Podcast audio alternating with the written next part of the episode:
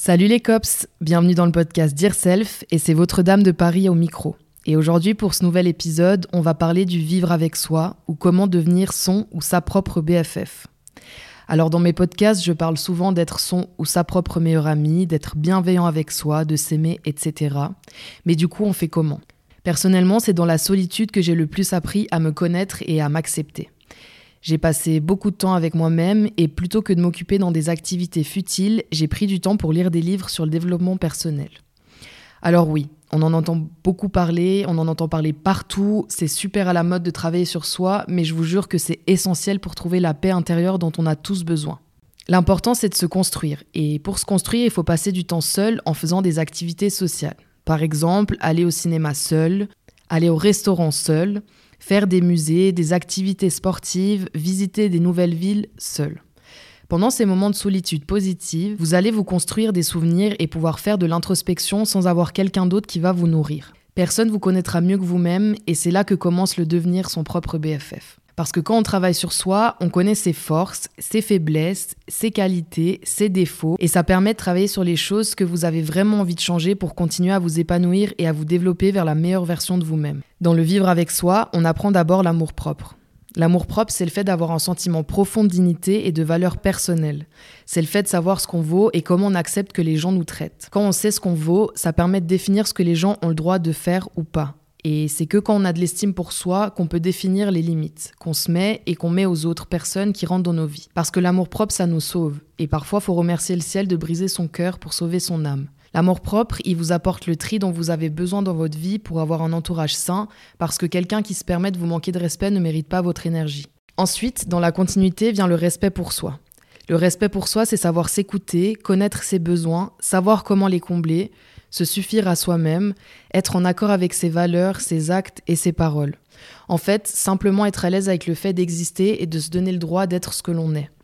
Au final, l'important, c'est d'être fidèle à ce qu'on est. Et pour se connaître, il faut passer du temps seul, apprendre à se connaître, apprendre à analyser ses émotions, ses pensées, ses réactions et tout ce qui nous constitue en tant qu'être humain unique.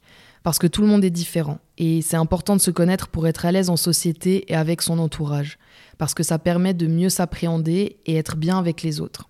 Et du coup, c'est plus facile de repérer des situations inconfortables, des situations où on ne se sent pas respecté et pouvoir mettre un stop. Faire sortir des gens de sa vie, c'est un choix qu'on fait pour soi. Et vous n'êtes pas responsable de la façon dont les autres êtres humains vous traitent. Par contre, vous êtes responsable de vous en séparer si ces personnes ne vous aiment pas et ne vous traitent pas à votre juste valeur. Rappelez-vous du égal. Et c'est important d'avoir des plus dans votre vie et pas des personnes qui vous tirent vers le bas. Se respecter, c'est savoir dire stop. Et je déteste cette phrase, mais en même temps, je la trouve très juste.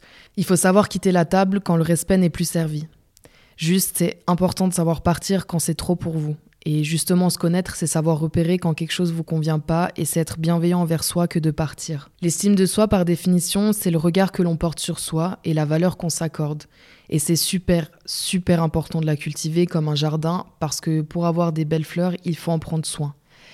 Et quand je parle d'estime de soi et de respect de soi, en fait, si vous n'avez pas de respect pour vous-même et si vous montrez pas aux gens la façon dont vous voulez qu'ils vous traitent, les gens se permettent des choses qui ne rentrent pas forcément dans ce que vous avez besoin. Et il faut arrêter de viser le strict minimum avec les gens. Il faut élever vos standards et leur montrer comment ils doivent vous traiter. Et si ces gens-là ne prennent pas et n'adhèrent pas à vos besoins, il faut vous en séparer. Un gros sujet dans le vivre avec soi, c'est le regard des autres. Et je pense qu'il faut s'en détacher le plus possible parce que plus vous avez de l'estime pour votre personne, plus vous savez ce que vous voulez, où vous allez et qui vous êtes, et moins les gens vont se permettre de vous manquer de respect. Parce que c'est vous qui définissez les limites de l'acceptable. Quand on connaît sa valeur, on n'accepte plus certaines choses. Et c'est super important de vivre avec les gens des expériences confortables. La vie est ce qu'elle est soit plus ou moins courte, et on n'a pas le temps de s'entourer de personnes qui nous usent. Pour revenir au regard des gens, c'est pas ce qui doit définir votre valeur et votre estime de vous, et plus vous avez confiance en vous, plus c'est ce que vous dégagez au monde. Le but étant de ne pas prendre les remarques non constructives pour travailler sur soi quelque chose d'inutile. La relation avec soi, c'est la meilleure et la plus longue de toute votre vie et c'est le meilleur investissement à faire sur du long terme. Alors on passe du temps seul, on bosse sur l'amour propre, la self-esteem, le respect de soi et on se détache du regard des gens. Je ferai aussi un épisode sur l'identité et comment est-ce qu'on la construit et on la nourrit pour compléter cette EP. Et vous donner encore plus de petits tips pour devenir la meilleure version de vous-même. En tout cas, j'espère que cet épisode vous a plu et je vous fais plein de zoubis.